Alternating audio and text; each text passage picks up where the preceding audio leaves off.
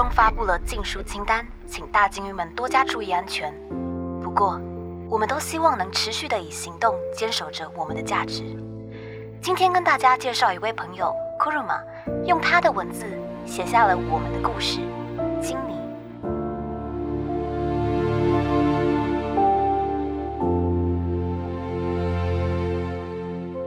好，那在这边很开心为大家带来我们的库鲁玛老师。那库鲁玛老师比较希望我们能够用车车来称呼您，对吗？对。好，那可以跟我们的听众朋友们打个招呼吗？大家好，我是库鲁玛，可以叫我车车就可以了。车车本人非常的可爱，很高兴今天能够邀请到车车到我们的地下电台当中。不免俗的，因为车车你是作者，嗯，当然会希望说以最了解这个故事的角色的身份来跟我们的读者们简单聊聊这个故事的内容。好。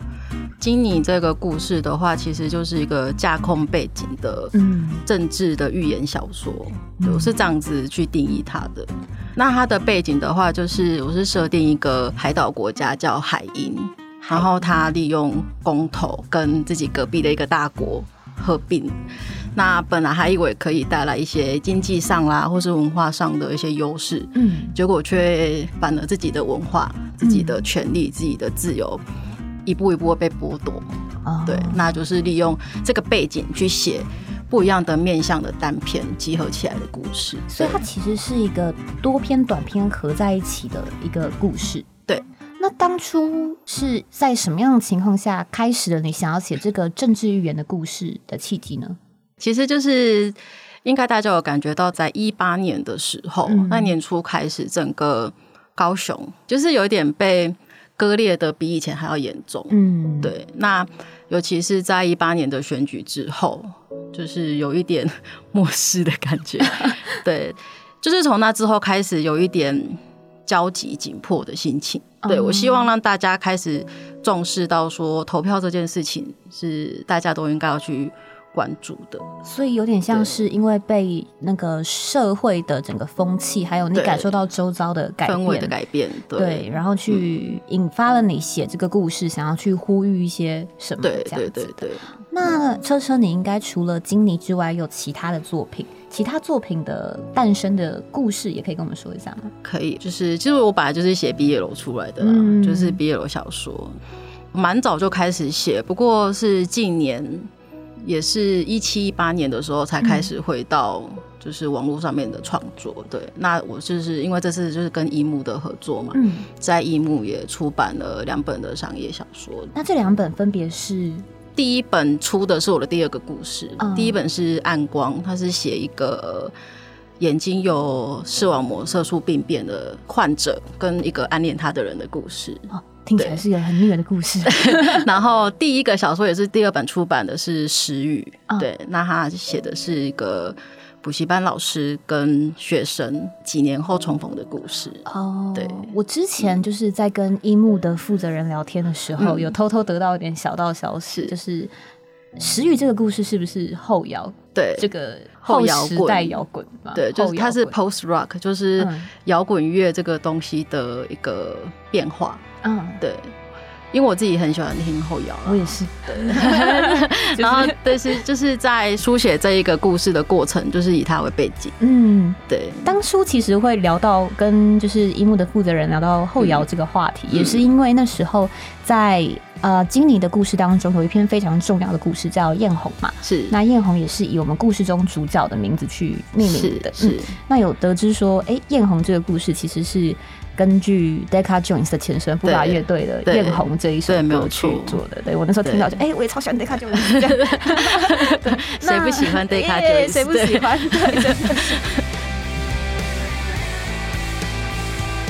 在故事当中有非常多迷人的角色啊，艳红啊、明晶啊等等的。嗯，那库洛玛老师你自己是不是有最喜欢的角色呢？嗯。要说喜欢，当然每个都很喜欢，不然不会写 亲妈心情。对，但是就是有最印象深刻的，自己会最去琢磨他的，我觉得是民警。哦，也不是琢磨哎，我写他写很少，但是他是整个金妮故事的中心思想、中心人物。他给我的感觉很像《大亨小传》里那个主角，就是事件不是发生在他身上，但他从头看到尾的感觉。嗯，可以聊一下他，可以没问题，没问题。对，因为就是。等于说整个故事，因为他是跨足好几十年、近百年。一开始当然，其实明金这一代的人是还没出生的啦。嗯，对。那这一个角色他在出现最年轻的时候，就是跟艳红这一片的时候，他其实跟艳红一样是二十几岁。嗯，那。他是很热血的投入在社会运动，嗯，然后呃也很容易受到周围的气氛影响，嗯嗯，就是是一个文青社青的 对，但是后来转到另外一篇故事，就是呃六十年前的明先生郭义福记者的回忆录的时候。就是他已经是中老年了，嗯，他的个性其实跟年轻差很多，有感受到他比较沉稳。那这中间的转变，其实我都没有写，嗯，其实也是想要让大家自己去感受，就是这些政治的变迁造成一个人的。变化，嗯嗯嗯，对我除了作为这个地下电台的节目主持人之外，也有参与到和车车合作，我们做小说改编成剧本的这个合作过程。那因为要做编剧的工作，所以我也是重新的读了原作非常非常多次。那可以感受得出来，就是像刚刚车车所说的，关于政治的变迁会怎么影响到一个人。个人对于明晶这个角色的理解是，感觉失去艳红。对他来说算是一个蛮重要的转捩点。其实他，我原本设定的，他说失去自己所爱的人，还有什么是不能的？他自己背后有其他的故事，嗯嗯，那个就没有写出来。当然，艳红也是一个非常重要的。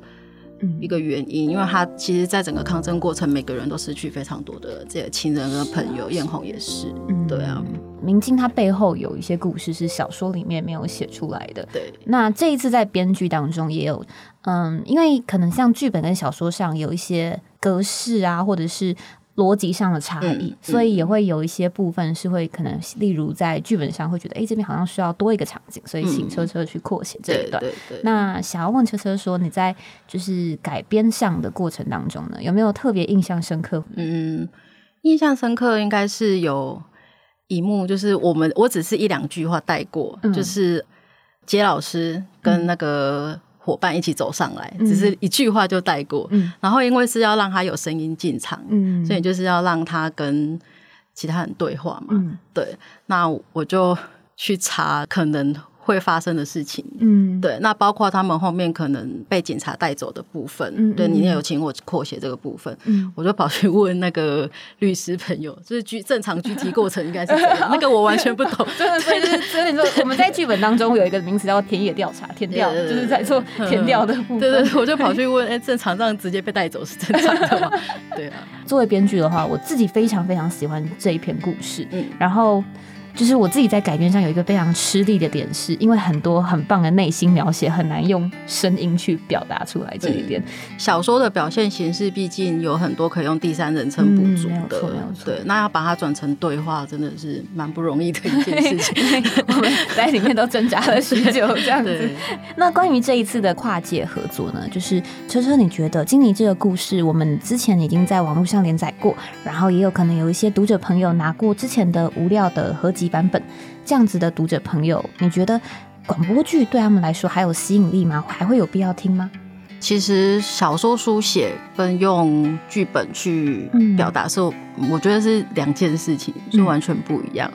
像我们在写小说的时候，很多是第三人称全知全能的观点，嗯，那你可以跳转在两个人的心声之间，嗯，他的心里有什么的变化都可以书写出来。可是你如果换到声音去的话，它就要换不一样的表现形式。那譬如说，他们的情绪转折要怎么用对话来表现？每一句话都变得很重要。对对，就是可能我之前写的对话就会比较是过长，或者是只是单纯表达他当下的想说的话。嗯。可是现在如果这样改变，就会变成这句话包含的含义。因为那个彭在在给我要怎么改编的时候，会说希望这一幕会有什么样的效果，嗯嗯，那就每一句话都变得很重 要。这的确是，对，就他就跟我在写小说很不一样，就是可能我希望角色讲什么他就讲什么，有的时候他可能是一句废话，可是他如果变成广播剧对话的话，他必须要传达出他当下的心灵的转折，为什么会讲出这句话？嗯嗯嗯，像刚刚车车有提到说，就是我在提供希望请你扩写的场景当中有什么样的功能之类的。那在呃，我应该就是反反复复的请车车帮忙协助扩写，还有修改了很多段。有没有哪些部分是你扩写了之后觉得，哎，就是虽然小说里头没有写到，但广播剧当中有演出来这一幕，觉得还不错的？我觉得我印象最深刻的就是他们被丢包在山上，嗯，对，然后呃下山那一幕那一个过程，嗯，我觉得我写的很煎熬，对啊，可是。也很有趣，就是要怎么用对话去表现，对他们两个的心理转折，其实非常的非常很多变啦。本来想要抛下他，可是又舍不得回头去找他。对，那你用第三人称可能可以比较煽情的表现出来，可是对话就很难。对对，那把它改编成这个剧本的话，就是我自己也很期待，我也很期待讲出来都会是什么样的效果。对，哎，车车，你有特别期待说关于角色的声线吗？或者是对于角色的声音表现上有什么期待吗？我我就是非常好奇，因为他们每个人的角色都个性都还蛮鲜明，嗯，所以会有什么样的演员用什么样的表现，嗯，去讲出来，我非常的期待。对，我个人是真的很期待艳红的表现，因为尤其是他，真的艳红是一个非常张扬，然后也很嚣张，但是又很让人讨厌不起来的一个可爱的角色，又 man 又有点又吧，就那种很妖孽的个性，很期待演员怎么发挥，非常期待，真的好，谢谢。最后就是来到我们的节目的尾声了，车车愿意再跟我们的听众朋友们多说一些话吗？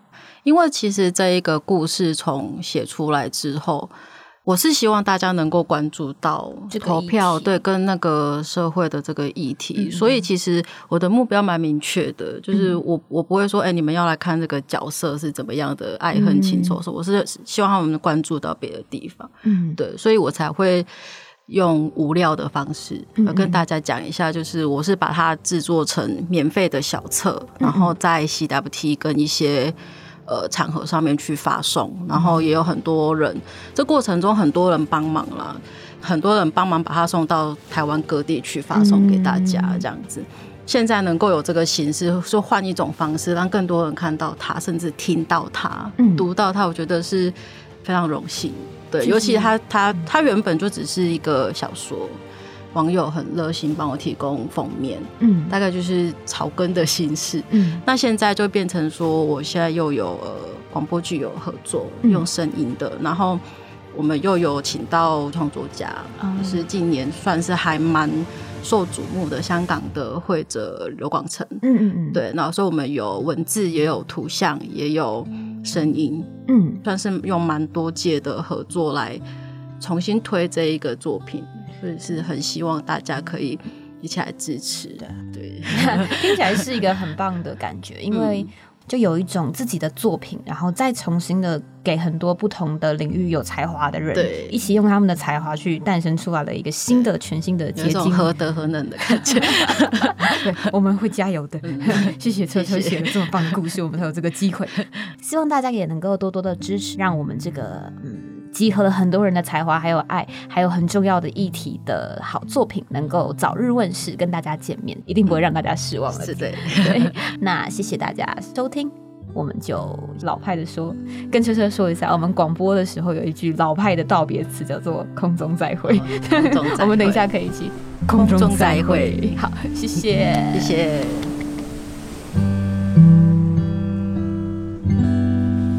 大鲸鱼们还有在听吗？无论你在哪，都谢谢你。